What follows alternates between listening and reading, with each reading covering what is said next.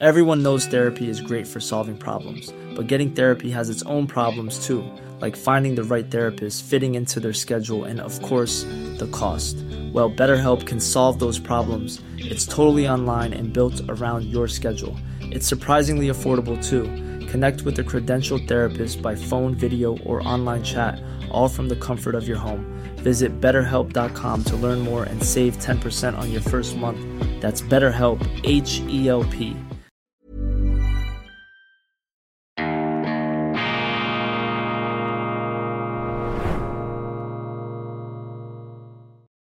Grüezi miteinander. Ganz herzlich willkommen und einen wunderschönen guten Tag, meine sehr verehrten Damen und Herren, liebe Freunde aus nah und fern. Ich darf Sie begrüßen hier vor einer imposanten Bücherwand in einem Büro, das eigentlich eine Bibliothek ist und schon sehr viel aussagt über den Bewohner dieser Wohnung in unmittelbarer Nähe des Vatikans. Es ist ein eminenter Theologe und auch den Lesern und Zuschauern der Weltwoche nicht ganz unvertraut. Ich freue mich sehr, dass ich hier zu Gast sein darf, dass er mich empfangen hat als reformierten Zwinglianer, wobei ich betone dann jeweils, wenn ich mit einem hochrangigen katholischen Würdenträger mich unterhalte, dass mein Vater Katholik war. Also ich bin sozusagen in beiden Konfessionen ähm, irgendwie mal in Berührung gekommen. Ich freue mich sehr, dass äh, Kardinal Gerhard Müller ähm, hier ist und wir werden uns unterhalten im Folgenden etwas äh, über das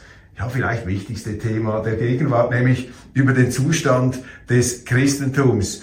Ähm, Kardinal Müller, äh, ganz herzlichen Dank, dass ich äh, hier sein darf. Äh, wir haben gerade Weihnachten hinter uns. Sie haben einen Geburtstag gefeiert. Was macht ein Kardinal an Weihnachten und über den Jahreswechsel? Ja, grüß Gott, Herr Köppel. Ja, an Weihnachten das gleiche wie alle Christen, nämlich im Gottesdienst die Menschwerdung äh, Christi zu feiern, die Menschwerdung Gottes, die Geburt Jesu Christi äh, zu feiern, liturgisch, aber auch dann im vertrauten Kreis dann äh, gemütlich zusammen zu sein, aber natürlich auch tief meditieren äh, im Gebet über dieses äh, große Geheimnis, dass Gott uns Menschen so nahe gekommen ist, einer von uns geworden ist. Näher geht es nicht. Und das ist doch das Tröstliche, dass am Ende die Liebe Gottes siegt über alles Ungemach und Leiden und auch die Bosheit der Welt. Was ist, wenn wir gleich mal direkt in Medias Res einsteigen, was ist Ihrer Meinung nach heute der Zustand des Christentums? Was ist die Standortbestimmung? Wir hören ja viele auch kritische Aussagen, vor allem mit Blick auf Europa. Man spricht von einer Krise der Kirche, man spricht von einer Krise der Christen. Das gilt gleichermaßen etwas für die katholische Kirche wie auch für die reformierte Kirche. Was ist eigentlich Ihre Situationsbeurteilung? Wie steht es ums Christentum? Ja, auf der beiden Welt ist natürlich sehr verschieden. In Afrika sehen wir, wie das Christentum auch wächst nicht nur nach außen hin durch die Zahl derer, die sich zu Christus bekennen, sondern auch von innen her. Das ist ja das Entscheidende, ob ich nicht nur Christ heiße, sondern auch bin, mit meinen Überzeugungen, mit meinem Lebenswandel, mit meinem Beitrag, den ich in der Familie, in der Gesellschaft äh, zum Aufbau, positiven Aufbau des Ganzen leiste, ob ich also so im Sinne der Nachfolge Jesu Christi mich verstehe. Und wir haben ja seit der Aufklärungszeit viele konkurrierende Ideologien, die meinen, äh, sozusagen aus eigenem äh, Antrieb heraus können sie die Grundfragen des Menschseins lösen. Davon sind wir eben nicht überzeugt, dass wir uns selbst an den eigenen Haaren aus dem Sumpf der Endlichkeit äh, und des Bösen herausziehen können, sondern dass wir Gott brauchen als Retter. Und das ist ja die Tatsache, dass Gott in Jesus Christus zu uns gekommen ist als der Erlöser der Welt, aus der Sünde, aus dem Bösen, aus diesem ganzen Schlamassel, in dem wir sind. Wir brauchen mal hinzuschauen auf den Zustand der Welt, auf der höchsten politischen Ebene, äh, überall diese Autokraten herrschen äh, zu Lasten äh, der Bevölkerung, die ja ihnen anvertraut sind, dass sie das äh, Bonum Kommune, das Gemeinwohl äh, fördern sollen. Aber man träumt dann von äh, Wiederkehr Chinas als Reich der Mitte oder das zaristische Russland soll wiederhergestellt werden oder die amerikanische Hegemonie wie auch immer, alles im imperialistischen Denken oder das Osmanische Reich soll wiederhergestellt werden, alles zu Lasten der Menschen, anstatt dass man sagt, wir brauchen ein gutes Miteinander der Völker, jeder respektiert den anderen, leben und leben lassen, das ist die Devise, müsste auch sein für die Politiker, aber auch in sonstigen Bereichen sehen wir viele Depressionen, äh, Jugendliche greifen zu Drogen, äh, weltweit äh, habe ich gelesen, dass die Todesursachen unter Jugendlichen nicht Unfälle sind oder Krankheiten, sondern ähm, der Selbstmord. Das ist ja auch ein Indikator, dass hier etwas völlig falsch läuft, denn gerade wenn man jugendlich ist, hat man Freude am Leben und durch das Evangelium, durch die frohe Botschaft von Christus her wird das eben noch bestärkt und wir können mit allen Schwierigkeiten fertig werden mit der Kraft der Gnade Gottes. Und das wäre ganz wichtig, auch gerade für uns Christen in Europa, dass wir aus der äh, Müdigkeit ne, aufwachen und uns neu von Christus überzeugen lassen und uns klar machen, dass all diese Ideologien, äh, rechts, links oder wie man sie bezeichnen will, kommunistisch, nationalistisch äh, oder grün, apokalyptisch, dass alle diese Ideologien doch letztlich zur Zerstörung führen zur Mutlosigkeit, zur Selbstaufgabe, äh, zu der Angst, dass jetzt die Welt untergeht, mhm. dass wir selbst die Welt zerstören. Äh, der liebe Gott hat uns das in die Hand gegeben, dass wir zu einem positiven hm, Aufbau äh, gelangen der Welt, wenn sie auch endlich ist, aber dass trotzdem ähm, wir in einer guten Weise zusammenleben können, dass wir diese Aufgaben erfüllen, die uns gestellt ist in unserer kurzen Lebenszeit 70, 80 ist sozusagen der Durchschnitt, aber viele sterben noch vorher. Aber jedes Leben hat einen Sinn.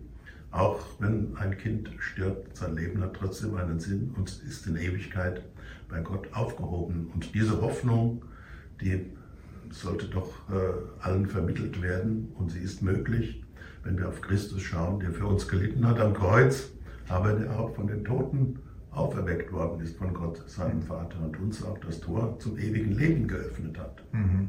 Was ist Ihrer Meinung nach der Grund? Viele zweifeln ja eigentlich am Glauben oder äh, schauen das als etwas Obsoletes an. Die Kirchen lehren sich gut. Das heißt dann in den Medien, das seien die Missbrauchsfälle in der Kirche. Man bringt solche Faktoren. Ich habe immer den Eindruck, äh, es ist vielleicht etwas Tieferes. Nietzsche hat geschrieben, Gott ist tot. Woher kommt das eigentlich, dass die ja, christliche Welt sozusagen das Christentum verloren hat oder den, den Glauben oder etwas den Boden unter den Füßen. Was ist Ihrer Meinung nach äh, die tiefere Ursache von dieser ja auch Aufgeregtheit, die wir sehen? Nicht da alle paar Monate rennen die Leute irgendeinem neuen Halbgott oder einer neuen Götze hinterher. Was ist der tiefere Grund eigentlich für diese Glaubenskrise? Es hat natürlich eine lange Geschichte, bis es zu dieser Erfahrung gekommen ist, die Nietzsche ausgesprochen hat, Gott ist tot, er hat ja nicht gesagt, äh, äh, Gott existiert nicht, sondern er hat eben gemeint, dass äh, diese Erfahrung nicht mehr da ist, dass von Gott Leben ausgeht und Sinnorientierung ausgeht. Und es hat sicher auch damit zu tun, dass die abendländische Christenheit sich in den Religionskriegen, Deutschland, Schweiz, mhm. Frankreich, England, also die zentralen Länder, Länder des alten Europa äh, sich äh, aufs Blut äh, gestritten haben. 30-jähriger Krieg, nur zu sagen, die Religionskriege in Nordenkriegen in Frankreich, in England die Religionskriege. Dass das sozusagen das Christentum bei einem großen Teil der Bevölkerung irgendwie unglaubwürdig geworden ist. Und man hat eben die Erfahrung gemacht, der Glaube an Christus eint nicht die Menschen, sondern äh, zerstreut sie und bringt sie gegeneinander auf. Dadurch hat eben das Christentum viel Kredit verloren.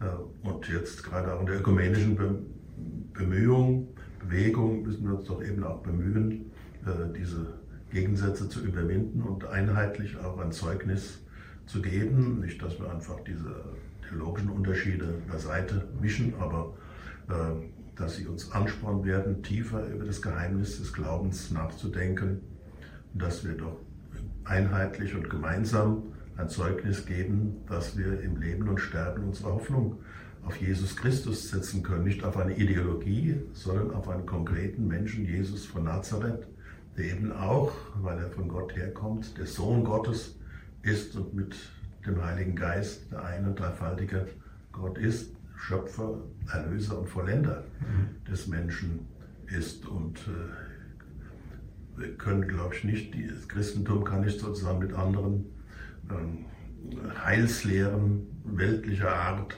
sozusagen konkurrieren, dass wir sagen, wir sind die Besten, äh, wir sind fehlerfrei. Natürlich gibt es auch innerhalb des Christentums, innerhalb der Christen auch Menschen, die in Sünde zurückfallen. Und besonders schlimm ist eben, wenn die Amtsträger, die Hauptrepräsentanten, öffentlichen Repräsentanten, Priester oder Pastoren äh, in den jeweiligen Konfessionen äh, sich durch eine solche Untat selber ja und ihre Opfer ins Unglück stürzen, aber eben auch schuldig werden am Glauben, mhm. der Glaubwürdigkeit der Kirche. Denn die Glaubwürdigkeit der Kirche, nicht nur des Klerus, sondern auch aller Christen zusammen, stellen ja eine Gemeinschaft, aber besonders auch die Hirten, äh, die der Herde mit gutem Beispiel vorangehen sollten.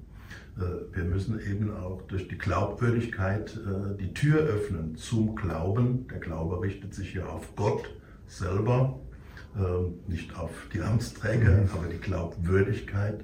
Das ist sozusagen wie die Stufe, über die man hinauf gelangt zu dem persönlichen, zu dem personalen Glauben. Und deshalb sagt der Jesus weh dem, durch den das Ärgernis kommt, dem die Menschen sozusagen irre werden äh, und Anstoß nehmen an dem unchristlichen Verhalten von Christen und dadurch eben äh, ihr eigenes Heil dann gefährden, weil sie nicht dann zum Glauben kommen, weil sie nicht ihre Hoffnung auf Christus mhm. mehr setzen können. Deshalb ist es ganz wichtig, äh, dass jeder, der öffentlich auch auftritt und predigt, dass er auch äh, versuchen muss, trotz aller menschlichen Schwäche, äh, trotzdem diese großen Ärgernisse zu vermeiden. Und es ist ja in keinster Weise denkbar,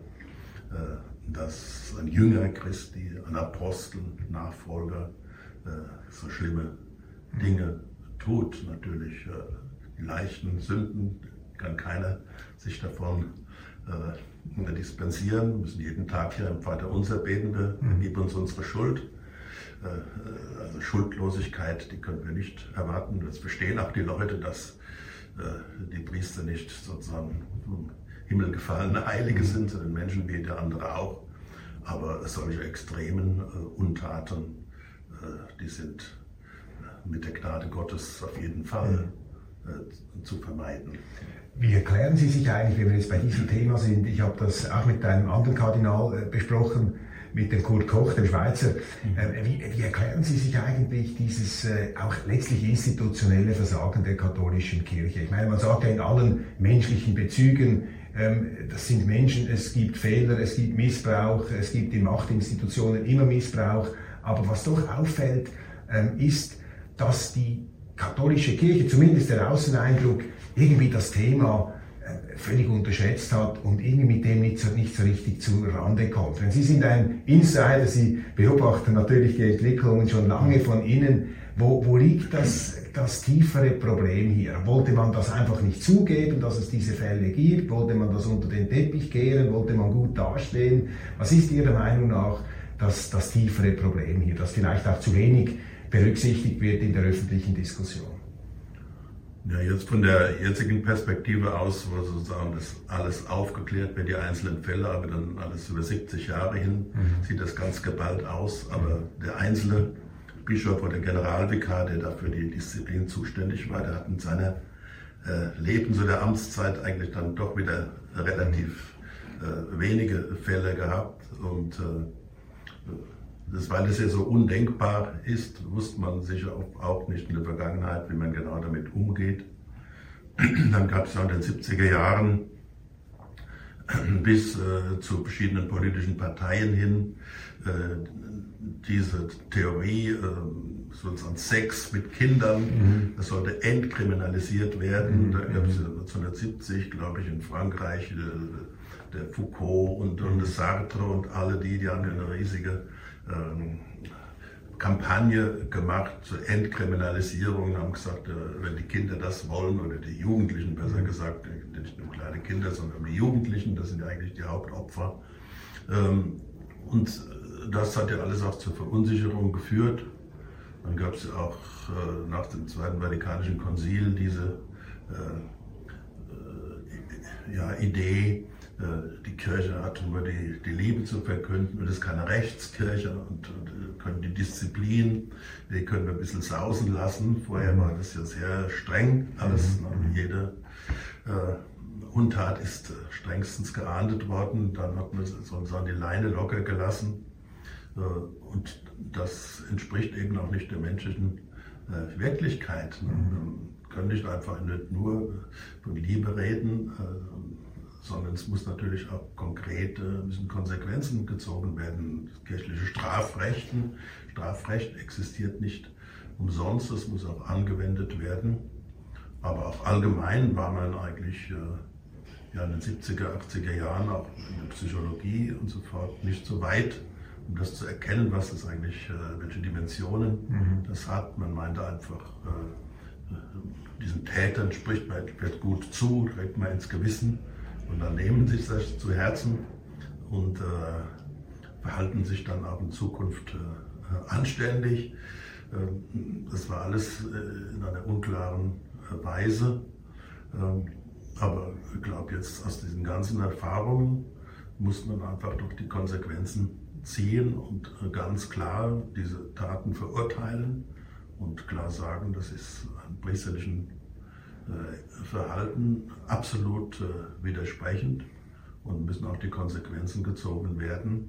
Wer sich in einer schweren Weise hier schuldig gemacht hat, der muss aus dem priesterlichen Dienst entfernt werden und natürlich auch zivilrechtlich oder strafrechtlich vom Staat äh, müssen dann die richtigen Konsequenzen gezogen werden. Wir sehen ja auch trotzdem, dass auch in der allgemeinen Gesellschaft die Pornografie äh, zunimmt, der Kindesmissbrauch, der Menschenhandel äh, in Fortschritt begriffen ist äh, und immer mehr zunimmt. Und dass es wieder neu jetzt diese politischen Bestrebungen gibt, der Entkriminalisierung dieser Untaten gegenüber Kindern und Jugendlichen. Und hier muss die Kirche, das Ganze, nicht nur die, die Amtskirche, sondern alle Christen, von der Familie angefangen, Religionslehre, überall allen Bereichen müssen wir ganz klares Zeugnis dafür geben, dass jeder Mensch heilig ist und dass in keinster Weise irgendwelche Übergriffe tätlicher Art oder die Erziehungsmethoden waren ja früher auch sehr mhm. rabiat, mhm. aber natürlich äh, in keinster Weise Übergriffe in die sexuelle Intimität mhm. äh, mit diesem zerstörerischen Charakter äh, geduldet werden können, schon gar nicht in der Kirche, aber auch nicht in der Gesellschaft. Wir müssen auch äh, in der Gesellschaft das klar anmahnen, dass eben auch die ganze Sexualität des Menschen äh, klaren moralischen Richtlinien mhm. unterworfen ist. Mhm. Das sechste Gebot mhm. gilt für jeden Menschen, besonders für die Christen. Mhm wenn wir, ähm, wenn Sie das, diese ganze Diskussion noch etwas kurz Revue passieren lassen, wie stark ähm, hat das eigentlich die katholische Kirche jetzt äh, im, im Kern getroffen? Man hat den Eindruck, das ist schon ein, ein Thema natürlich, das massiv auch verunsichert, die Kirche extrem durchgeschüttelt hat. Es gibt Meldungen von Austritten und so weiter. Wie, Sie sehen etwas von innen, wie, wie beurteilen Sie das? Kommt die, wird die katholische Kirche mit diesem Problem fertig werden? Wird man hier die Aufklärung zustande bringen? Wird man sich wieder sozusagen äh, zusammenfinden äh, können? Oder ist das schon eigentlich eine der größten Krisen, die Sie jetzt äh, auch erlebt haben in Ihrer Zeit als, äh, als Theologe, als Kardinal, als äh, katholischer ja, Würdenträger, als äh, Mann aus der, ja, aus der katholischen Hierarchie auch? Ja, die katholische Kirche ist ja in Europa, glaube ich, die einzige vergleichbare Institution, die mit Jugendlichen zu tun hat, mhm. die überhaupt Aufklärungsarbeit betreibt, Sportverbände und was mhm. auch äh, ist überall in Schulen, staatlichen Schulen und, und Heimen, wird da eigentlich nichts getan oder so gut äh, wie nichts im Vergleich zu dem, was in der katholischen Kirche ist. Und dafür wird die Kirche eigentlich noch gescholten äh, bei all dieser Unglück, das es äh, gibt. Äh, es muss natürlich auch gesagt werden, dass man nicht jetzt sozusagen allgemein die Priester mhm. beschuldigt. Ne? Wenn äh, ein äh, muslimisch äh, geprägter Dschihadist Attentate macht, wird sofort immer gewarnt, dass man das nicht auf die Muslime mhm. sagen darf und dass man nicht verallgemeinern darf. Die katholischen Priester ist die einzige Gruppe, bei denen man verallgemeinern mhm. darf, was dann auch gute Priester schon erlebt haben, die auf der Straße angepöbelt werden mhm. und da beschuldigt werden, muss ja die Realität auch sehen, dass 97, 98 Prozent äh, der katholischen Geistlichen weltweit niemals in diese Sache persönlich verwickelt waren und dann auch zu ungerecht, ungerecht äh, kollektiv beschuldigt werden. Muss auch sehen, dass äh, jedes Jahr mindestens 50 Priester, äh, Ordensleute noch mehr dann auch äh, ermordet werden wegen des christlichen Glaubens, ne, auch in Afrika oder in muslimischen Ländern äh, und verfolgt werden. Äh, da sagt dann niemand, äh, die Priester sind zum Martyrium mhm. bereit. Also nur die negativen mhm. Äh, Erscheinungen, die werden den Priestern kollektiv, der Kirche kollektiv angelastet. Aber das, was positive Arbeit geleistet wird, äh, tagtäglich äh, so viele gute Seelsorger sich bemühen in den Vereinen, äh, Lehrer in den Schulen und äh, die Ordensschwestern in den Krankenhäusern, das wird jetzt nicht irgendwie kollektiv äh, uns äh, aufs gute Konto geschrieben, nicht um das andere zu relativieren. In keiner Weise kann man das Negative relativieren. Aber trotzdem äh, muss man auch die Gerechtigkeit einfordern, dass nicht unschuldige Leute äh, kollektiv beschuldigt werden. Und es gibt ja doch auch viele Fälle jetzt, die ich auch persönlich kenne, die jetzt in der ganzen aufgewühlten Atmosphäre unschuldig beschuldigt worden sind. Äh, manche sind sogar in den Selbstmord getrieben worden, wo sich dann am Schluss herausgestellt hat, dass es falsche Anschuldigungen gab, äh, oft gar nicht von möglichen Opfern, sondern irgendwie in den Medien hat man irgendetwas erfunden und jemand dann gejagt. Ähm, oder ein bekanntester Fall ist ja auch der Kardinal Pell, mhm. gerade gestern die, die Messe gehalten habe zum ersten Jahresgedächtnis, der 404 Tage unschuldig im Isolationsgefängnis war, 23 Stunden Isolationshaft gehabt hat äh, der von den australischen Medien gejagt worden ist äh, in einer unglaublichen Kampagne von einer korrupten, äh, korrumpierten öffentlichen Meinung oder bis in die Justiz, bis in den Polizeiapparat hinein. Ähm, das muss man eben auch sehen, aber es gibt noch viele andere mhm. Fälle, wo Menschen dann unschuldig gejagt mhm. worden sind. Das ist ja immer so, wenn so allgemein kollektiv Schuld zugesprochen wird, das sind das auf einmal die äh, Muslime, die mhm. Juden, die äh, äh, Schwarzen oder ja, irgendwie ja. auch immer, äh, oder die Nordstaatler oder die mhm. Südstaatler oder wie auch immer. Äh, da muss ein vernünftiger und gerecht empfindender Mensch muss seine Empörung auf die tatsächlichen Vorgänge und auf die Täter richten, aber eben nicht äh, andere, die zufällig in der gleichen Straße wohnen, zufällig den gleichen Beruf mhm. innehaben. Man kann vielleicht mal einem Metzger schlechtes Fleisch angeboten mhm. bekommen haben zu überhöhten Preisen, aber da kann ich jetzt auf einmal eine äh, Kampagne machen gegen die Metzger mhm. oder gegen, äh, äh, es gibt ja auch Bankleute, die da korrupt sind. Dann kann ich auch nicht jeden, der in einer Bank tätig ist, ist jetzt mhm, ein Kollektiv von vornherein beschuldigen und sagen, die Reichen, mhm, die, äh, die Schweizer oder die Deutschen. Das ist, ist ja doch eigentlich äh, unwürdig von vernünftig denkenden Menschen. die Gerichtshöfe der Moral kennen keine Prozessordnung. Was ist für Sie heute eigentlich, äh, was wäre heute, was ist heute der wichtigste Auftrag der Kirche? Ich meine, Sie waren der Chef der Glaubenskongregation, insofern Nachnachfolger von dem späteren Papst Benedikt, also sozusagen der oberste Theologe der äh, katholischen Kirche, der Glaubenslehrer. Was ist äh, heute jetzt äh, die wichtigste Aufgabe der katholischen Kirche? Könnte auch die evangelische einbeziehen. Was ist, was ist letztlich aus Ihrer Sicht der wichtigste Auftrag im Moment? Ich glaube, man kann andere nur überzeugen, wenn man auch selber überzeugt ist. Und das Christentum ist von Anfang an nicht einfach durch Bücher, so wichtig sie sind für die Wissenschaft, verbreitet worden oder durch äh, Propaganda, dass sich jemand auf den Marktplatz gestellt hat.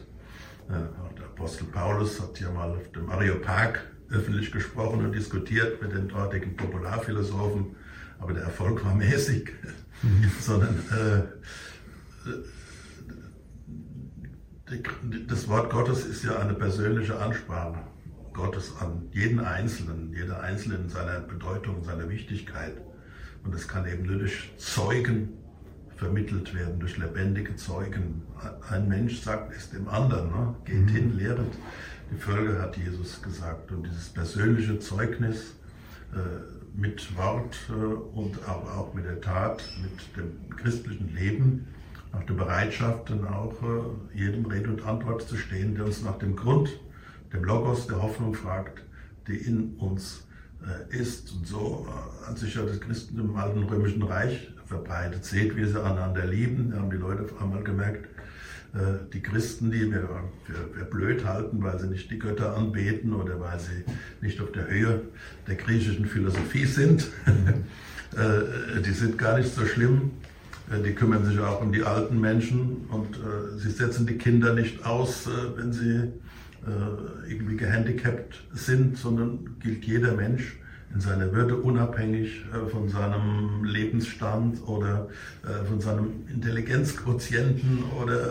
was man auch immer an menschlichem Maß anlegt, sondern das hier wird das göttliche Maß angelegt. Gott hat jeden Menschen um seine Selbstwillen erschaffen.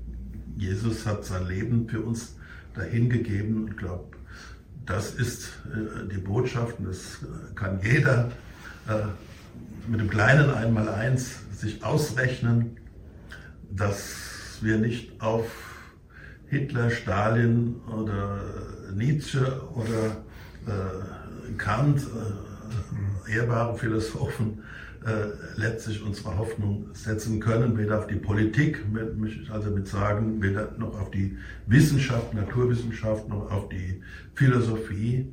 Äh, es können Orientierungen sein, Hilfen sein, aber im Leben und im Sterben, solange im Sterben, kann mir nur einer helfen. Da kann mir kein Politiker helfen, kein Wissenschaftler, sondern im Sterben, wo ich ganz alleine bin, mit mir selber kann mir niemand helfen, aber Gott mhm. kann mir helfen. Und das ist, glaube ich, die, äh, die Probe und die Prüfung, äh, die wir eigentlich dann nur äh, mit Gott mhm. bestehen können und nicht einfach mit einem selbst ausgedachten Gott, mhm. sondern mit dem Gott, der gesprochen hat, der sein Volk Israel aus der Gefangenschaft Ägyptens damals eben befreit hat und ihm beigestanden ist, babylonische Gefangenschaft Volk Israel besteht bis heute, trotz all der äh, ungeheuren äh, geschichtlichen äh, Vorgänge äh, und des, ja, dieses Hasses,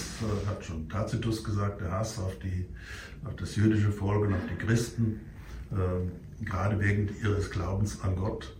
aber trotzdem hat sich Gottes Verheißung bewahrheitet in Israel, Volk Israel, Bundesvolk aber auch gegenüber dem erwählten Gottesvolk des Bundes in Jesus Christus, trotz aller Verfolgung und auch inneren Zersetzung, die immer möglich ist, hat die Kirche sich doch seit 2000 Jahren erhalten und ist jetzt größer als äh, je und äh, auch jetzt bei, dem, bei der augenblicklichen Flaute äh, ist es trotzdem möglich, dass der liebe Gott äh, den Wind und Sturm des Heiligen Geistes in unsere schlaffen Segeln bläst und dass das Schifflein Petri auch in Europa wieder Fahrt aufnimmt und dass von der Kirche Jesu Christi auch Hoffnung wieder ausgeht, dass unser sterbender, müder mhm. Kontinent Europa, wie er so oft beschrieben wird, wieder vital mhm.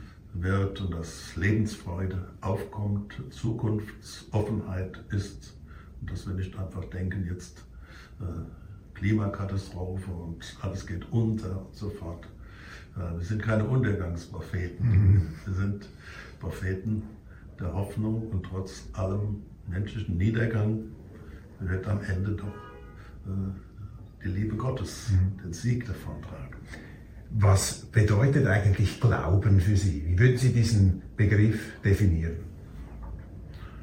Ja, Glauben ist äh, ja nicht einfach ein menschliches Meinen äh, oder ein philosophisches Glauben. Ja, Jaspers hat ja von dem philosophischen Glauben gesprochen, aber es ist über das reine Sachwissen hinausgehende äh, persönliche Beziehung zu einer anderen Person im Vertrauen, vollen Vertrauen, äh, die wir auf Gott setzen, den Schöpfer und Vollender äh, der ganzen Welt und eines jeden einzelnen Menschen. Und es ist auch eine Erkenntnis der Wahrheit, die Gott selber ist, nicht einfach nur eine sachmäßig gesteigerte Erkenntnis, äh, wie wenn wir so dann der künstliche Intelligenz mhm. mehr speichern können an Wissen, als es vielleicht ein natürlicher menschlicher Einzelverstand tun kann. Also es ist nicht einfach eine Steigerung äh, und Sammlung, Konzentration des Sachwissens, sondern es ist ein personaler Akt äh, des vollen Vertrauens auf Gott, der es mit uns Menschen gut meint und der es auch in der Hand hat, das alles zu einem guten Ende mhm. hinzuführen. Und Glauben, das Vertrauen zu Gott gibt es eben nicht ohne die Hoffnung und ohne die Liebe. Mhm. Das sind die drei göttlichen Tugenden, die wir uns nicht einfach so äh, mit selbstgemachtem Aufschwung aus uns herausholen können, sondern wir sind ja nach der klassischen Lehre, sind sie uns eingegossen mhm. vom Heiligen Geist, entsprechen aber auch äh, der menschlichen äh, Grund, äh, der menschlichen Grunddynamik. Kant hat ja gesagt, das sind die drei Grundfragen, was kann ich glauben, äh, hoffen, äh, was soll ich tun, so, was ist der Mensch, also diese Grundfragen, äh, die Grunddynamik, die in uns ist, die geht nicht ins Leere. Wir werden nicht frustriert am Ende, sondern am Ende geht alles gut aus. Mhm. Und Glauben ist ja, ich glaube, Josef Ratzinger hat das einmal so definiert in seiner Einführung in das Christentum. Glauben ist das Vertrauen auf das Unsichtbare. Und vielen fällt das ja schwer. Die denken, ja, wie kann man auf etwas Unsichtbares, etwas, was mit unseren beschränkten Verstandesmitteln gar nicht zu erfassen ist, wie kann man zu so etwas Vertrauen fassen? Dann schleicht sich ja dann sozusagen gleich der Zweifel ein. Wie sind Sie als ja, lebenslanger Theologe damit umgegangen? Äh, was sagen Sie Leuten, die, die, die Ihnen erwidern, ja, ich würde gerne glauben, aber allein mir fehlt der Glaube, ich kann es nicht. Wie, wie kann man sich eigentlich in diesen Wirklichkeitszugang hineinbewegen, den man als Glauben bezeichnet? Naja, Goethe sagt ja auch, dass wir alles, dass wir Menschen so veranlagt sind, dass wir irgendwie alles schwarz auf weiß nach Hause tragen können äh, alles sozusagen mit Händen äh, greifen können und alles in unsere Schublade stecken können, dass uns niemand mehr das irgendwie streitig macht. Aber wir müssen eben auch über uns hinausgehen. Wir können auch über uns hinausgehen. Petrus mit den anderen Jüngern im Fischerboot auf dem See Genezareth und dann kommen ja diese Fallwinde und dann äh, auf dem relativ kleinen See gibt es dann äh, fürchterliche äh, Stürme und sie haben dann gemeint, sie gehen unter. Und Jesus war im Boot, scheinbar, er hat auch geschlafen. Und sie machen ihm quasi Vorwürfe, du schläfst, siehst du nicht, dass wir untergehen, dass wir so ein Bedrängnis sind. Und Jesus steht dann auf und gebietet den, den Wind und den Wellen und so weiter. Es trat eine Stille ein, das ist ja auch in einem tieferen Sinn äh, zu verstehen, irgendwie diese Stille, die, die Ruhe. Äh, des Herzens, äh, die sich einstellt, wenn wir eben auf Gott vertrauen. Und Gott ist ja an sich unsichtbar, in seinem Wesen für uns nicht zugänglich, wohnt in einem Licht, das keiner gesehen hat und das für uns Menschen als endlichen Wesen, als Geschöpfe nicht zugänglich ist. Aber er hat ja seine Herrlichkeit in Christus geoffenbart und deshalb heißt es zu Beginn äh, des ersten Johannesbriefs, heißt ja auch, sondern die Apostel haben dann diese Gemeinschaft mit Gott, das Vertrauen, das wir zu Gott haben dürfen, haben wir mit unseren eigenen Händen angefasst, mit unseren eigenen Ohren gehört, mit unseren eigenen Augen gesehen. Das ist das Wort des Lebens, nämlich Gott, der Mensch geworden ist in Christus. Und Christus können wir anfassen und er ist ja in der kirchlichen Gemeinschaft, im Wort der Verkündigung, im Wort der Heiligen Schrift, die Lesungen, die wir im Gottesdienst äh, hören, der Predigt, die das auslegt, in den Sakramenten, ist ja eben doch äh, Gott auf eine uns gemäße, sichtbare Weise gegenwärtig. Insofern äh, stochern wir da nicht irgendwie willkürlich in, einem, in einer dunklen Materie herum, die alles Licht schluckt, mhm. sondern das Geheimnis Gottes ist uns offenbar geworden. Und äh, darauf können wir uns eben auch äh, verlassen. Aber natürlich nicht so, dass wir es jetzt einfach schwarz und weiß nach Hause tragen können, dass wir das im Griff haben, sondern Gott ergreift uns. Mhm. Wir können das Ergriffensein auch von uns aus beantworten, indem wir dann uns an der Hand Gottes halten. In the market for investment-worthy bags, watches and fine jewelry, Rebag is the answer.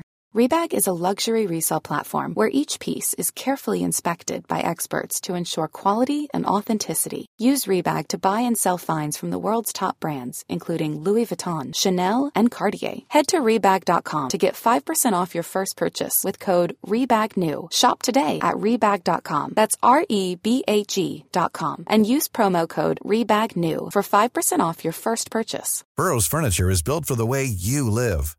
From ensuring easy assembly and disassembly to honoring highly requested new colors for their award-winning seating, they always have their customers in mind. Their modular seating is made out of durable materials to last and grow with you. And with Burrow, you always get fast, free shipping. Get up to 60% off during Burrow's Memorial Day sale at burrow.com slash ACAST. That's burrow.com slash ACAST. burrow.com slash ACAST. Aber es gibt ja auch viele Zeugnisse dafür, ähm, dass viele Christen, die verfolgt worden sind im Laufe äh, der vielen Jahrhunderte, doch auch durchgetragen haben, äh, obwohl sie in den Augen der Menschen verloren hatten, trotzdem am Ende äh, jetzt bei Gott sind und auch in den Augen der Menschen hoch geachtet werden. Maximilian Kolbe, der im Konzentrationslager äh, dem Hungertod ausgesetzt äh, worden ist, der aber äh, im Glauben an Christus diese äh, furchtbare Prüfung überstanden hat und im Vertrauen auf Christus dann äh, gestorben ist, sein Leben hingegeben hat. Und er ist äh, bekannt, er wird verehrt und als Vorbild genommen und nicht dieser Unhold, äh, der ihn da zum Tode verurteilt hat, in der Meinung, wir äh, Deutsche, damals die Nazis, ne, äh, wir sind die Herrenmenschen und diese Polen und diese Juden, das ist sozusagen ja, nach ihrer eigenen Sprache minderwertige Menschen, die wir da vernichten können und ausbeuten können, auch innerweltlich gesehen, selbst wenn wir noch nicht das Ganze in der vollen Perspektive Gottes äh, sieht, zeigt sich doch, dass auch innerweltlich am Ende, äh, auch innerweltlich gesehen schon, das Gute immer das, das Böse äh, überwiegt. Ne? Und darum, wo ist denn heute die Macht von einem Hitler, von einem Stalin, einem Mao Zedong, alle diese Weltreiche, äh, diese Imperialismen, diese Ausbeutungssysteme, äh, die haben ja doch alle entgegen dieser Vorstellung tausendjähriges Reich, äh, Kommunismus ist die Zukunft, die Endstation äh, der Geschichte. Das hat sich alles nicht bewahrheitet. Alles, das zerfällt im Staub. Aber das Wort Gottes bleibt in Ewigkeit. Eine unglaubliche Vorstellung. Eigentlich ist ja im Grunde die christliche Erzählung oder die Botschaft, dass man sozusagen den Allmächtigen, den Schöpfer des Universums, verkörpert in einem Menschen, der dann aber ans Kreuz genagelt wird, also wie ein Schwerverbrecher sozusagen stirbt und das mit sich geschehen lässt. Also der Allmächtige, der sich gewissermaßen seiner Macht begibt und in die Schwäche eintaucht. Das ist ja im Grunde, wenn man das jetzt einfach nur auch als Erzählung anschaut, eigentlich eine unfassbare ähm, Geschichte erzählt zu einer Zeit, als ja die Römer äh, die die Starken vergöttert haben und die Kaiser sich zu, zu Göttern erklärt haben. Was ist für Sie persönlich eigentlich die, die, die, die Botschaft, dass ein, der Schöpfer des Universums, die, die Kraft, die alles hervorgebracht hat, dass die zu einem Menschen wird und dann am Kreuz stirbt. Das ist ja eigentlich eine unglaubliche auch Provokation, wenn man, wenn man sich einmal diese Erzählung vor Augen führt. Was ist Ihre persönliche äh, Einschätzung hier. Was bedeutet das für Sie persönlich?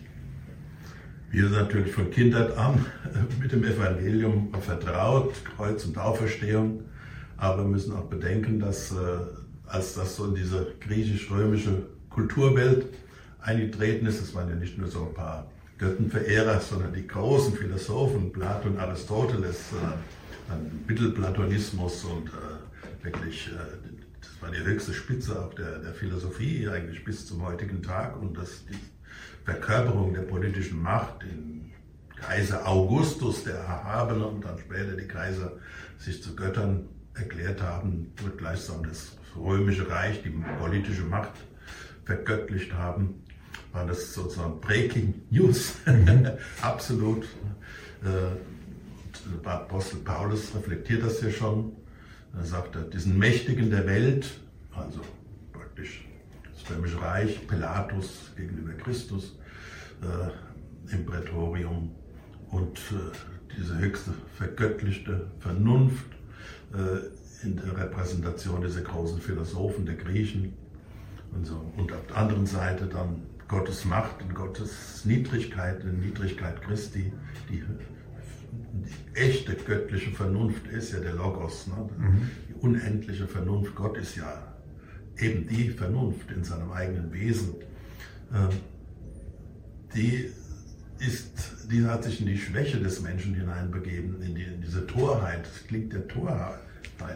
Wenn ich Macht habe und dann wird ja nicht irgendwie, Bill Gates wird sich nicht für uns ans Kreuz schlagen lassen mhm. oder wird keine müden Dollar hergeben äh, für die Armen oder sich selber äh, und die ganzen äh, Leute wie Klaus Schwab und alle, die die Welt verändern wollen, sich als Messias aufspielen, die würden keinen Finger krumm machen für irgendwie arme mhm. Leute.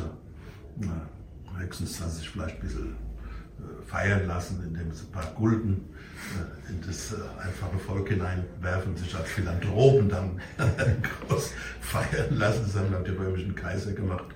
Aber das ist keine echte Philanthropie. Mhm. Die echte Philanthropie, äh, die Menschenfreundlichkeit Gottes, die ist ja in Christus mhm.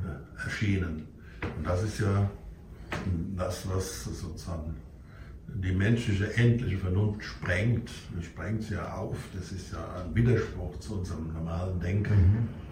dass der Höhere sich äh, in das stinkende Gewand des Bettlers mhm. kleidet, dass äh, der Supermächtige sich ohnmächtig macht, sich bespucken, verachten, lächerlich machen lässt. Aber das ist doch auch die Offenbarung der Liebe. Gott ist ja Vernunft, die absolute Vernunft, absolute Geist, der Hegel gesagt. Mhm. Aber Gott ist auch die unendliche Liebe. Ne? Und was ist ja eigentlich? Vernunft ist ja der Sohn, der, die Liebe ist ja der Heilige Geist im dreifaltigen Gott. Also Gott selber in seinem dreifaltigen leben, die drei göttlichen Personen, Vater, Sohn, Heiliger Geist, Gottes Vernunft, Gottes Weisheit, Gottes Liebe, Gottes Zuwendung, Gottes Menschenfreundlichkeit, die sind in diese Welt eingetreten, aber nicht in dem Gewand äh, eines Königs, eines römischen Kaisers, äh, auch nicht im Philosophenmantel von Platon, mhm. sondern eben in diese, als Bettler, im Bettlergewand gekommen, in der Ohnmacht. Ne? Wenn es keine Macht über mich, wenn sie nicht von oben gegeben werden. Ja, ich bin ein König, aber im ganz anderen Sinn. Äh, dazu bin ich in die Welt gekommen, von der Wahrheit Zeugnis abzulegen. Jeder, der aus der Wahrheit ist, hört auf meine Stimme. Ne? Die Stimme Jesu ist leise, ist nicht gewalttätig, ist nicht, äh, ist kein Propagandagetöns, ne? so Goebbels ne? mhm. äh, und die ganzen Propagandisten, die mit aller möglichen Schlauheit die Menschen manipulieren. Gott manipuliert uns nicht, sondern gibt uns die Freiheit zurück. Und deshalb kann ich auch nur äh, befreit von meiner Selbstbezogenheit, von meinem engen menschlichen Denken, kann ich dann eben auch, aber in Freiheit auf die Liebe Gottes antworten. Deshalb ist meine Freiheit, äh, die ich Gott, Gott gegenüber äh, verwirkliche, ist nicht äh, etwas, was mich untertänig macht. Wir sind vor Gott nicht servil, sind wir nicht mehr Sklaven, sondern Freunde, hat Jesus gesagt. Mhm. Meine Freunde, die Freundschaft mit Gott, die Gottes Kindschaft, Gottes Sohnschaft. Männer, Frauen sind Brüder und Schwestern Christi, Söhne und Töchter Gottes, des Vaters. Äh, das ist eigentlich dieses äh, Breaking News mhm. des Christentums bis zum heutigen Tag. Und wenn wir es mal über unsere Gewohnheit von Kindheit an mit dem christlichen Vertrautheit, mit dem christlichen, mit der christlichen äh, Botschaft, wenn wir das uns mal wirklich durchdenken, dann sieht man mal, wie da alle Rekorde gebrochen werden äh, und dass es nur die göttliche Vernunft sein kann, die sich in die menschliche Torheit kleidet, in die Torheit des Kreuzes, die Schwachheit des gekreuzigten Christus aber daran können wir auch ermessen, dass es nicht eine berechnende Liebe Gottes ist. Nicht so eine Herr Knecht, Dialektik und so weiter. Ich bin gut zu dir, wenn du auch gut zu mir bist. Äh, ich gebe dir was, aber ich äh, erwarte schon, dass du mir auch dann dankbar bist und dass du mir so ein Volksmann bist und für meine Interessen eintrittst. Ne? Gott ist eben so unendlich, dass er nicht konditioniert wird durch uns nichts gewinnt, keinen jetzt äh, den Drang hat, uns zu äußern, dass wir dann mit Applaus mhm. ihm antworten. Äh, und äh, Gott verliert auch nichts, indem er sich uns mitteilt, sondern er teilt uns von seiner Fülle mit, dass wir von ihm erfüllt äh, werden. Und das ist äh, das Ungeheure. Äh, und das lässt uns auch diese Botschaft diese Begegnung mit dem Innersten des Christentums, mit Gott selber, auch äh, etwas äh, Trost zu kommen, wenn wir dann auf die Schwächen mhm. seiner Diener schauen und nicht daran Anstoß nehmen. Ne? Jesus hat ja auch im Wissen, wie es ist, um den Menschen, die zwölf Apostel berufen, die ja auch dann bis zu Judas hin, aber auch schon Petrus hat der Jesus auch verleugnet, Judas ihn verraten, die anderen Jünger sind äh, bis auf Johannes geflohen äh, im Kreuz. Also die sind, glaube ich, die, auch die zwölf Apostel sind jetzt nicht durch ihre großen menschlichen Leistungen äh, jetzt äh, hervorgetreten, sondern durch die Kraft, die sie von Christus empfangen haben, äh, können sie auch in der menschlichen Schwachheit doch die Größe Gottes bezeugen. Was bedeutet, vielleicht noch eine letzte theologische Frage in diesem Zusammenhang, was bedeutet es eigentlich, wenn Gott gekreuzigt wird? Was, was bedeutet das letztlich für die Menschen? Man sagt immer, er hat sich für uns geopfert. Können Sie das vielleicht noch etwas erklären, was da die tiefere Bedeutung letztlich dieser Vorstellung ist, dass sich der Allmächtigste, dass der Allmächtigste stirbt am Kreuz, sich nicht wehrt, obwohl er ja eigentlich allmächtig wäre. Also er lässt sich da sozusagen drastisch formuliert abschlachten, eben begibt sich seiner Allmacht, um am Kreuz zu sterben. Was ist da der tiefere Sinn dieses Bildes, dieser, dieser Vorstellung? Ja, ich glaube, dass wir das nicht so spekulativ einholen können. Hegel hat ja aus dem Ganzen ein, ein, eine große Selbstentfaltung des absoluten Geistes gemacht und sozusagen das Kreuz noch eingeholt. Ich bin nach wie vor der Überzeugung, dass es alle unsere menschlichen Gedanken sprengt. Mhm. Äh, aber es zeigt sich eben auch der Sinn daran, äh, dass Gott sozusagen auf die Darstellung seiner Allmacht äh, im Kreuz Christi verzichtet, könnte man fast sagen, nicht auf die Allmacht als solche, wesenhaft kann er nicht auf die Allmacht verzichten, sondern auf die Darstellung der Allmacht, um uns die Freiheit des Glaubens zu ermöglichen. Wenn ich glaube, weil ich dadurch ein Interesse habe, äh, weil ich dann irgendwie liebedienerisch einem Höheren gegenüber mich verhalten muss oder dass mir irgendwelche Vorteile daraus äh, erwachse oder dass sozusagen der Machthaber uns gegenüber immer noch mal auftrumpfen muss im letzten, äh, ich bin trotzdem noch über dir und so weiter, wenn ich dich auch gnädig behandle, aber trotzdem, äh, pass auf, Freundchen, wenn es zu, zu weit treibst, dann kriegst du eins aufs Dach. Das ist ja unser menschliches Verhalten und unsere menschlichen Vorstellungen. Aber Gott sprengt auch unsere menschlichen Vorstellungen von seiner Allmacht. Gott ist eben so allmächtig, dass er sich in der menschlichen Ohnmacht Christi offenbaren kann, damit er uns die Antwort in freier, interesseloser, nicht vorteilsnehmender Liebe ermöglichen kann. Wir können Gott nur entsprechen in der, dieser reinen Liebe um Gottes Willen und nicht um irgendwelcher spekulativer Gedanken willen oder sachlicher mhm. Vorteile oder dass ich irgendwie doch nochmal irgendwie so auf meine Kosten komme. Die Liebe ist eben umsonst und mhm. sie braucht nicht bezahlt zu werden. Sie ist gratis. Die Gratia ist, die, die Gnade ist gnädig. Das ist die Botschaft. Und wir brauchen nicht irgendwie äh, uns liebedienerisch Gott gegenüber äh, zu verhalten, äh, dass wir dann die Werke Gottes tun, das ist ja dann die Folge äh, der Gnade Gottes.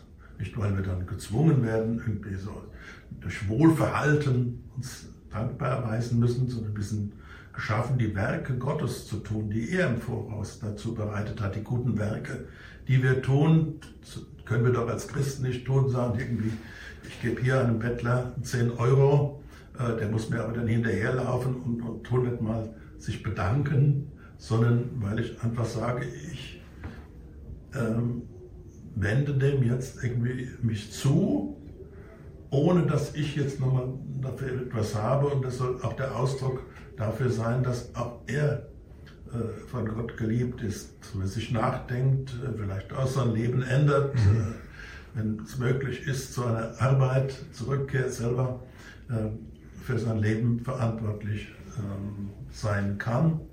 Also die guten Werke, die wir tun, nachdem wir auch dann im Endgericht beurteilt werden, die müssen Ausdruck sein der Gnade, der Liebe Gottes, die wir selber empfangen haben. Umsonst habt ihr empfangen, umsonst, gratis sollt ihr weitergeben. Das ist doch eigentlich äh, das Glück des Christseins. Äh, können es nicht so voll verwirklichen alles, weil wir auf dem Weg sind, Pilgerweg, manchmal machen wir Umwege, Abwege, aber trotzdem das große Ziel äh, können wir im Auge behalten und es ist sozusagen uns garantiert. Mhm. Ne?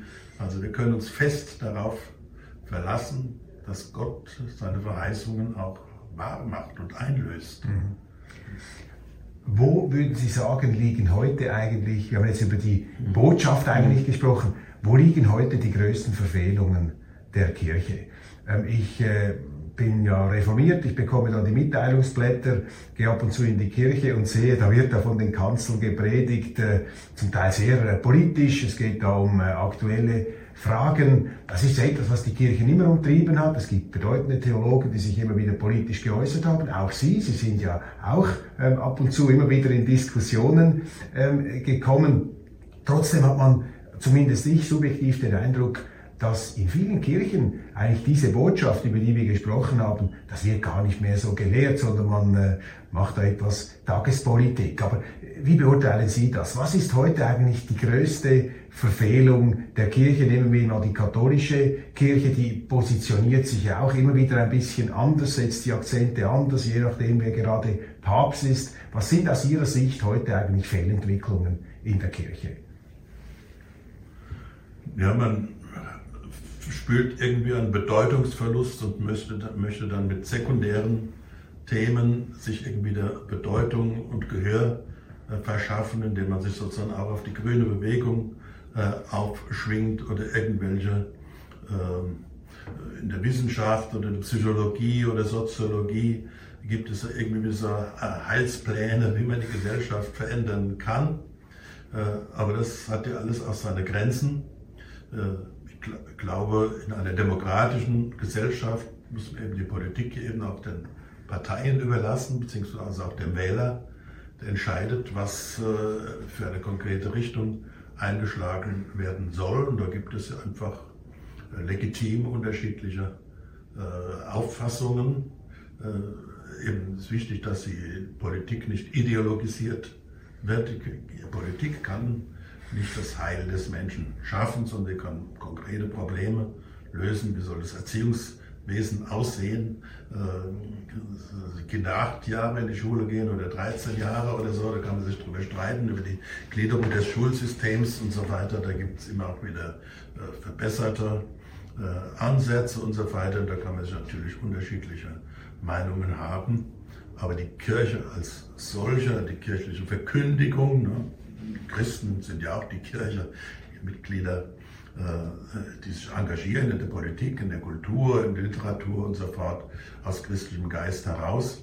Äh, aber die, die offizielle Kirche, dargestellt in ihren Amtsträgern, bis bei uns zu Papsten, Bischöfen, Priestern, Verordneten, Pfarrei, Pfarrer, die sollten sich natürlich nicht in diese sogenannte Tagespolitik äh, einklinken und sondern gerade die moralische Dimension in der Politik deutlich machen. Erstmal die Möglichkeiten der Politik relativieren, dass die Politiker sich nicht als Heilsbringer, Messias aufspielen und sich ihre Meinungen äh, über endliche Dinge verabsolutieren, also quasi vergöttlichen.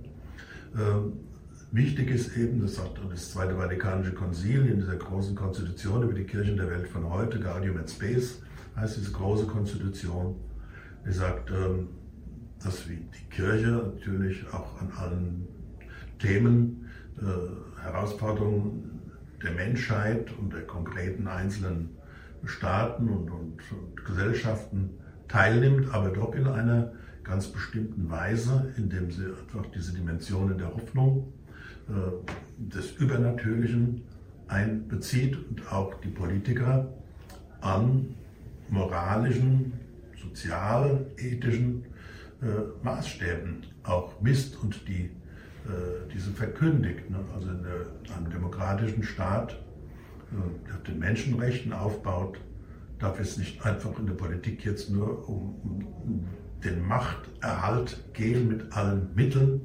Also wir müssen auch den Politikern oder den Journalisten oder all den öffentlichen Leben tätig sind, äh, doch sagen, äh, der Zweck heiligt nicht alle. Mittel, sondern auch die Mittel müssen moralisch sein und der Zweck muss auch moralisch sein, also dem Kommune, dem Gemeinwohl dienen im ganz allgemeinen Sinne des Wortes und jetzt nicht nur einfach äh, den persönlichen Geltungsdrang oder dem äh, Drang, reich zu werden, sich an den öffentlichen Mitteln äh, zu bereichern äh, und unterbrochen die Diäten zu erhöhen, wenn die allgemeine Bevölkerung äh, oder die Inflation zu leiden hat. Also muss sie auch schon irgendwie eine Proportion geben. Äh, und äh, das ist nicht der, der an den, an den Töpfen äh, der öffentlichen Mittel sitzt, einfach zu seinem privaten äh, Glück dann reingreifen kann. Also diese innere Moral äh, müssten wir eben auch äh, so kirchliche Kurse haben, früher die KRB, die katholische Arbeiterbewegung, äh, jetzt nicht nur die Politiker im Bundestag oder im Parlament, sondern auch irgendwie die Jugend gebildet, was ist die Soziallehre äh, der Kirche, das ist das Beste, was überhaupt nach der industriellen Revolution, der Entstehen der modernen technologischen äh, Gesellschaft entstanden ist, nicht der Kommunismus, oder Nationalismus oder mhm. sonstige Heilslehren, sondern die kirchliche Soziallehre, die vom konkreten Menschen ausgeht und die sagt, über allem und in allem muss die Würde des Menschen, die Würde jedes einzelnen Menschen, angefangen von seiner Existenz im Mutterleib bis zum natürlichen Tod, äh, das muss das Maß sein auch aller Gesetzgebung. Also der Staat hat nicht die Möglichkeit, die Ehe zu definieren. Der Staat kann nicht sagen, die Ehe ist, besteht zwischen Mann und Frau. Mhm. Es besteht zwischen zwei Männern oder mhm. sowas. Mhm. Die Ehe ist aus der Natur des Menschen heraus vorgegeben und die staatliche Gesetzgebung hat ihre Grenzen darin, dass sie äh, die Menschenrechte äh, sich voraussetzt. Also nicht, nicht äh, sozusagen die Politiker gewähren uns unsere Rechte. Das hat mir auch eine Corona-Situation gesehen, mit welcher Leichtigkeit äh, da die menschlichen Grundrechte außer Kraft gesetzt worden sind, obwohl äh, keine objektive mhm. Notwendigkeit bestanden hat. Und besonders auch, dass man, nachdem schon eine gewisse Übersicht da war über die Gefährlichkeit, Nichtgefährlichkeit und so weiter, dass man dann einfach diese Maßnahmen beibehalten hat die in keinster Weise äh, gerechtfertigt waren in dieser Extremität. Ne? Also man kann nicht einfach ähm, mit einer Notlage äh, alle möglichen Einre äh, Einschränkungen begründen, sondern es muss ja in einer Proportion stehen. Mittel und Zweck müssen in einer Proportion stehen und im moralischen Gesichtspunkt. Sie haben sich ja damals auch äh, geäußert, prononciert, sind ja auch kritisiert worden, weil Sie da die äh, Corona-Maßnahmen äh, der Politik in Frage gestellt haben. Mich würde noch interessieren, jetzt im Vatikan, wir sind ja hier in Rom, ähm, unglaublich, weil die ganze Geschichte, die Würde, letztlich auch diese ganzen Architektur, die Jahrtausende mhm. zurückreicht. Jetzt, wenn Sie als Kardinal nicht einverstanden sind mit etwas, was im Vatikan passiert, vielleicht auch was der Papst sagt, wenn Sie da eine andere Auffassung haben, wie muss man sich das eigentlich vorstellen? Können Sie den Telefonhörer in die Hand nehmen und äh, anrufen und sagen, so Franziskus, wir müssen mal sprechen, so geht das gar nicht, äh, da geht es in die falsche Richtung. Wie ist eigentlich so die innerkirchliche Diskussionskultur da auf höchster Stufe zwischen den Kardinälen und dem äh, Papst? Ist ein offener Austausch? Kann man da Missstände auf den Tisch legen? Theologische Dispute offen austragen? Oder muss man eigentlich sofort damit rechnen, wenn man den äh, Papst in Frage stellt, dass man dann sozusagen in Acht und Bann gesetzt wird? Ja, als Katholiken sind wir davon überzeugt, dass äh, Christus selber ähm, der Bischof von Rom als Nachfolger des Apostels Petrus eingesetzt hat äh, und das gehört zum Glaubensbestand äh, der katholischen Kirche. Aber das heißt ja nicht, dass irgendwie der Papst unbegrenzte Vollmacht hat, sondern ist ja in der Glaubensverkündigung äh, absolut gebunden, wie jedes Konzil auch, wie der Bischof auch, jeder Priester auch an die Heilige Schrift. Das ist das Wort Gottes, das ist das Maß in allem und über allem.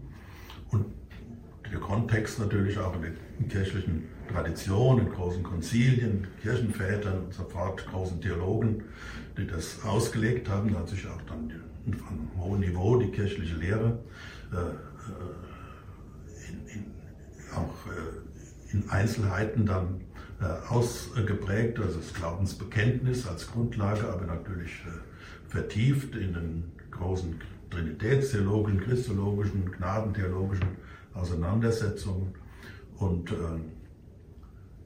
aber das heißt ja nicht, dass man als, als Katholik, aber auch erst recht nicht als äh, Kardinal der Heiligen Römischen Kirche, wir gehören hierher zum Papsttum unmittelbar dazu, äh, dass wir so uns haben, irgendwie in einer servilen äh, Haltung uns dazu äh, befinden, wenn wir schon gegenüber Gott nicht servil sein brauchen und dürfen, weil wir Söhne Gottes sind, Freunde Gottes. Und du musst natürlich auch unter uns das freie Wort nötig sein.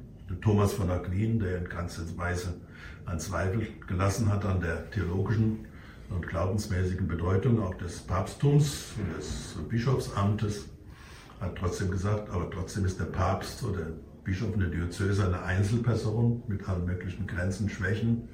Äh, die Päpste haben im Laufe der Zeit unterschiedliche Bildungsgrade gehabt, unterschiedliche Schwerpunkte, andere Persönlichkeiten. Der eine ist ein bisschen schlafmützig, der andere ist aufbrausend und jetzt zornig. Äh, jeder hat so sein Päckchen. Wie ist der jetzige? Und eben, Sie müssen mir dann noch, schon noch sagen, ob Sie den Telefonhörer in die Hand nehmen können und Franziskus anrufen, um ihm zu sagen, wenn Sie mit etwas nicht einverstanden sind. Aber wie ist eigentlich der aktuelle Papst? Was ist da? Wie würden Sie sein aktuell beschreiben? Ja, in früherer Zeit war ja oft dann eben das Kardinalskonsistorium, das sind also die Kardinäle, die sich dann regelmäßig getroffen haben und auch äh, die anstehenden Themen vielleicht auch notwendigen Entscheidungen besprochen haben von allen Seiten, äh, beleuchtet haben. Das ist ja so, wie bei allem, was, was die Menschen tun, äh, hat vielleicht einer eine Grundidee, aber der andere sagt, ja, das, das müssen wir auch noch beachten, das müssen wir auch noch beachten. Kein endlicher Verstand kann alle Aspekte mhm. betrachten. Deshalb haben wir auch dieses Check and Balances, sagt man heute, ne? mhm. äh, System. Äh, und das wäre natürlich schon wichtig. Ne? dass äh, dann ist so ein kleiner äh, Zirkel, äh, der dann irgendwie äh, sich dann rühmt, wir sind diese Nähe und so weiter, so, so Hofstaatsgehabe, äh, das äh, halte ich nicht für gut. Und da würde ich mich auch nie hineinbegeben wie sagt man, der, der hat von, von, Kindheit an immer schon so einen eigenständigen Kopf gehabt. Ja. Also, äh, das schwarz-weiß ist, wenn es schwarz ist oder das 2 und 2 5 sind, das lasse ich mir von niemandem einsagen.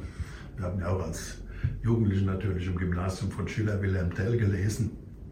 Und äh, das beeindruckt mich auch. Also äh, vor einem Gesslerhut verneige ich mich auch nicht. Weder innerhalb noch außerhalb der Kirche. Aber ähm, einfach um das noch kurz abzuschließen, ähm, einfach das, wie muss man sich das konkret vorstellen, die Diskussionskultur in einem Vatikan? Ist das sehr formalisiert? Ist das äh, sozusagen in, in klaren Sitzungen, in Art ritualhaften mhm. Begegnungen? Oder ist das eigentlich unkompliziert. Eben kann man da sozusagen dem Papst äh, mal in allem Vertrauen sagen, du, also da mit, den, äh, mit dem Genderismus oder wo ihr euch dahin bewegt, das ist ein Irrweg, ich bin da dagegen. Läuft da eine offene Diskussion? Haben Sie ein Klima der Offenheit in diesem Vatikan, der ja für uns Außenstehende sozusagen ein Buch mit sieben Siegeln, wir bestaunen die Kunstwerke und man rätselt, was hinter diesen Wänden vorgeht. Wie offen ist da die Diskussions- und Auseinandersetzungskultur? Na, das Rätsel ist ziemlich leicht zu lösen. Es geht nicht irgendwie geheimnisvoll zu, sondern alles menschlich mit Höhen und Tiefen. Das ist eigentlich äh, das Buch hat keine sieben Siegel. Ich glaube, steht immer ein einziges. das liegt ziemlich alles offen zutage, äh, was hier abläuft mit äh, menschlichen Größen und Schwächen. Braucht jeder nur in sein eigenes Herz, seine eigene Familie hineinzuschauen, in die eigene Gemeinde oder den Staat. Man sieht da alles, wie es abläuft. Ähm, das ist überall gleich, wo Menschen zusammen sind. Ähm, aber es ist, äh, gibt natürlich auch diese regelmäßigen Zusammenkünfte der Präfekten, also der Leiter der mhm. Dikasterien, mit dem Papst und auch sonst irgendwie Begegnungen mit ihm. Könnte natürlich sagen, das könnte man natürlich noch austauschen, das war bei den einzelnen Päpsten auch verschieden.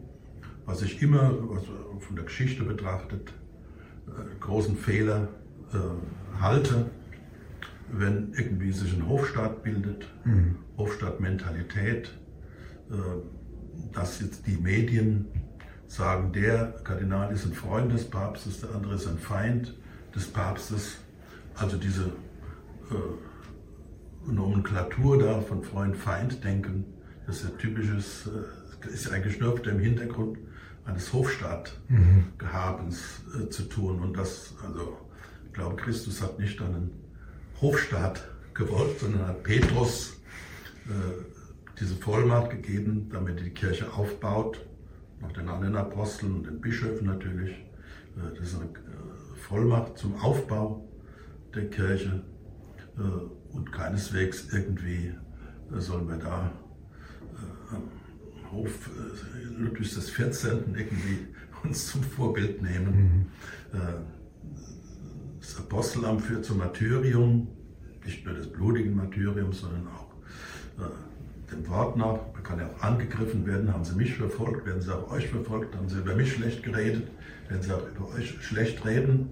Aber nicht deshalb, weil wir was Falsches gemacht haben, sondern weil wir das Richtige tun, was den Leuten vielleicht nicht so, nicht so passt. Äh, wir das Kreuz verkünden und nicht jetzt irgendwie äh, mit zwölf Legionen Engeln äh, aufmarschieren. Äh, Jesus gesagt, ihr könntet, natürlich könnte Gott äh, sozusagen mit äußerer Macht jetzt auf den Tisch schlagen äh, und den ganzen Weltladen in Ordnung bringen und so fort.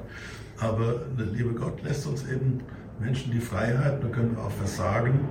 Äh, und was wir auch für die Kirche wünschen, für die Bischöfe und so weiter, bis hin zum Papst, ist ja auch ein Bischof von Rom mhm. mit einer besonderen Verantwortung für die gesamte Kirche, dass wir uns nicht so an fürstbischöflichen Gehabe, aber auch nicht so ähm, mit diesen internationalen äh, Organisationen, die da so ihre äh, Helden haben, die sich in Davos dann äh, versammeln und meinen, sie äh, kommt auf einmal irgendwie ein besonderes Licht zu, dass sie die Zukunft der Welt gestalten könnten, nur mit der einzigen Rechtfertigung, dass sie superreich sind und äh, die Medien in, den Hand, in der Hand haben. Also äh, diese Magnaten und Fürsten äh, und, und diese, dieser Starkult, der es da gibt, oder der Personenkult, äh, das ist für uns kein Vorbild, die wir äh, die Jünger sind in der Nachfolge des gekreuzigten. Christus. Das heißt auch nicht, dass wir auf der anderen Seite dann sozusagen mit Demut kokettieren können. Das kann man ja auch dann auf der anderen Seite machen. Man kann sich auch dann so mhm. äh, wie so ein Fürst aufspielen, der dann äh, alle möglichen äh, Wohltaten dem Volk angedeihen lässt, äh, sind einfach ganz nüchtern, äh, brüderlich, geschwisterlich freundlich seine Aufgabe erfüllt, aber auch den anderen äh, begegnet. Und die größte Freundschaft besteht eigentlich darin, beste Freund ist einer, der einem auch mal sagen kann, na, Freundchen, da hast du dich ein bisschen verrannt, da musst du vielleicht noch ein bisschen zulegen. Äh, brauchst du natürlich nicht ständig irgendwie von anderen bekritteln zu lassen. Das ist ja auch so ein bisschen mhm. Untugend, dass jeder da besserwisserisch äh, dem anderen gegenüber auftritt, sondern echte Freundschaft besteht darin, wirklich in Anerkennung und Liebe und Zuneigung zu einem anderen doch sagen, hier ist vielleicht etwas zu wenig beachtet worden, das muss man auch bedenken, die Wirkungen mhm. muss man hier bedenken und äh, das ist ein echter guter Rat. Mhm. Kommen wir zum Schluss. auf Deutschland. Ähm, Deutschland ist ja momentan, wenn man so die Zeitungen liest, im nicht, ähm, sagen wir mal, allerbesten Zustand. Es gibt äh, viele, wenn ich in Deutschland bin, die fragen mich, oh ja, kann man noch in die Schweiz auswandern, wie siehst du das und so weiter. Also zum Teil richtige, so das Exodus-artige ähm, Anwandlungen, zumindest für Leute, die sich das leisten können. Wir haben viel Stress in der Politik, wir haben eine Regierung, die da ein bisschen äh, phasenweise in den Seilen hängt. Ich meine, Sie beobachten Deutschland auch schon lange. Wir haben jetzt viel über Hoffnung, über Trost gesprochen. Finden Sie noch ein paar tröstliche Worte für Deutschland zum Schluss unseres Gesprächs? Ich glaube, es bringt ja nichts, wenn man jetzt noch einmal eintaucht in die medial hm. abgehandelten Missstände, wo auch immer sie zu liegen, wo auch immer sie liegen mögen. Noch ein paar tröstliche Worte zu Deutschland, wenn Sie da aus Rom sozusagen in Ihre Heimat zurückblicken. Ja, vor allen Dingen müsste die deutsche Politik ideologisch abrüsten. Und äh, diese Meinung, die Aufgabe der Politik wäre es, die, die Welt zu erklären äh, und die Grundfragen des Menschseins zu lösen. Da übernimmt sich die Politik und es geht immer schlecht aus. Es geht darum, praktische Herausforderungen äh, zu lösen, einen guten Weg zu finden. Äh, gutes Erziehungssystem brauchen wir, wo auch das Kind und das Wohl des Kindes und seine geistige Entwicklung im Mittelpunkt steht und nicht irgendeiner Indoktrination mit Regenbogen-Wahnsinn. Äh, äh, und alle diese, äh, diese Meinung, man könnte so die Anthropologie, das, das Menschsein und das Menschenbild nach seinem eigenen Gusto umformen, das führt ja nur ins, ins, ins, absolute Chaos und in diese Hoffnungslosigkeit hinein, wo auch äh, gute äh, Bürger, die tatkräftig sind und die sich auch mit dem eigenen Land identifizieren und Verantwortung übernehmen wollen, äh, dann in diese Gedanken treibt, äh, Flucht aus Deutschland äh, zu flüchten. Äh, wir müssen uns auch in Deutschland wirklich auf die großen, guten Traditionen besinnen auch in der vorpreußischen Zeit, das Deutschland darf nicht unter dieser preußischen äh, Vereinnahmung von 1870 mhm. begrenzt werden. Äh, große Philosophie, die Dichtung, äh, die aus Deutschland äh, hervorgegangen ist, äh, ganze mittelalterliche Deutschland, das dort die Hauptkulturträger gewesen ist, gerade diese Rheinschiene, das war ja damals sozusagen das, das Zentrum. Ähm, und auch dieses Bewusstsein, äh, dass nicht so ein Zentralstaat äh, die Lösung ist, sondern auch das Partikuläre, das Örtliche ähm, durchaus eine äh, Bedeutung hat, wo wir so föderativ organisiert sind, ähm, mit kultureller Vielfalt und Schwerpunkten, die trotzdem die Einheit der Sprache und der Kultur äh, nicht verloren hat, die Identität äh, des Volkes nicht aufgegeben hat. Äh, das sind doch die, die, die, die großen Beiträge, die, die Deutschland auch zur Weltkultur geleistet hat. Und nicht, es ist dann immer schief gelaufen, ob ein geeintes, militärisch kraftvolles Deutschland gemeint hat, wir können jetzt auf einmal sich als, als Oberlehrer über die ganze Welt aufspielen und alle müssten irgendwie nach unserem Gusto dann glücklich äh, werden. Oder, oder jetzt gibt es auch noch so, so, so prophetische äh, Extravaganzen. Man fährt an die ganze Welt hinein und betreibt dann feministische Außenpolitik und belehrt äh, woanders die Leute, was eigentlich, was eigentlich zu tun haben. Äh, das kann ja doch nicht weit führen, das macht uns nur unbeliebt, äh, mit Arroganz. Äh,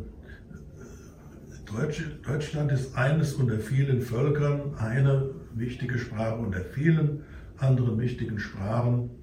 Äh, sowohl das eigene wertschätzen, aber auch sich einordnen in ein größeres Ganzes der Menschheit, seinen Beitrag leisten zur Weltkultur, zum Weltfrieden auch äh, und äh, zur Vermittlung auch dieser, dieser großen Leistungen Deutschlands nach dem Zweiten Weltkrieg, äh, die Überwindung der Klassen und der ideologischen Schranken, die Soziallehre, ein Sozialstaat oder Soziale, die, die Solidarität, alle für alle im Mittelpunkt stand, generationenübergreifend, die Jungen zahlen ein, die Alten kassieren dafür die Rente, für das, was sie früher auch geleistet haben, also generationenübergreifend, auch die Solidarität mit neu ankommenden, ohne dass man jetzt die, die Flüchtlingspolitik in ihrer Chaotik rechtfertigt, aber Deutschland war immer auch ein Land äh, der Offenheit für, für andere mhm. Kulturen.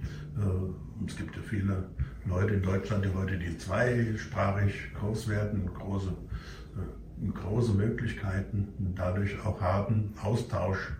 Aber das heißt nicht, dass äh, die Deutschen einen Grund hätten, sich selber aufzugeben oder sich selber zu hassen, bei all dem Schlimmen, was natürlich im Nazireich passiert ist, das für immer einen Flecken auf den deutschen Namen gebracht hat. Aber äh, Deutschland hat da noch was anderes äh, vorzuweisen. Und ich bin selber in der, in der deutschen Kultur groß geworden, habe natürlich in der Schule die ganzen deutschen Dichter gelesen und äh, die deutschen Philosophen und, und äh, auch Theologen und, äh, und die Theologie hat auch der deutschsprachige Bereich, auch Deutsch, Schweiz und so weiter, Österreich, äh, die deutsche Kultur im weiteren Sinn des Wortes doch Großes geleistet auf allen Gebieten, auch auf der, Techn der Technologie. Das ist auch sehr wichtig. Die Technologie äh, Entwicklung der Technologie große Hilfe zur Erleichterung des menschlichen Lebens. Äh, und auf all diesen Gebieten der Naturwissenschaft, der Philosophie, Theologie, äh, Literatur, Kunst, Werke, natürlich wunderbare Schlösser und große Gebäude, die wir haben, die Städteplanung und so fort. Es gibt so ganz große Leistungen, auf die wir stolz sein können, nicht um uns von anderen abzu Grenzen, sondern so stolz sein auf etwas, um selber äh, daran ein Beispiel zu nehmen und auch selber dann in unserer Generation äh, was zu leisten. Das ist der wahre Sinn des Stolzes auf die eigene Vergangenheit als Ansporn, selber auch äh, kulturell und, und gesellschaftsbildend tätig zu sein. Kardinal Müller, ganz herzlichen Dank für dieses Gespräch. Herzlichen Dank, Herr Kuppel.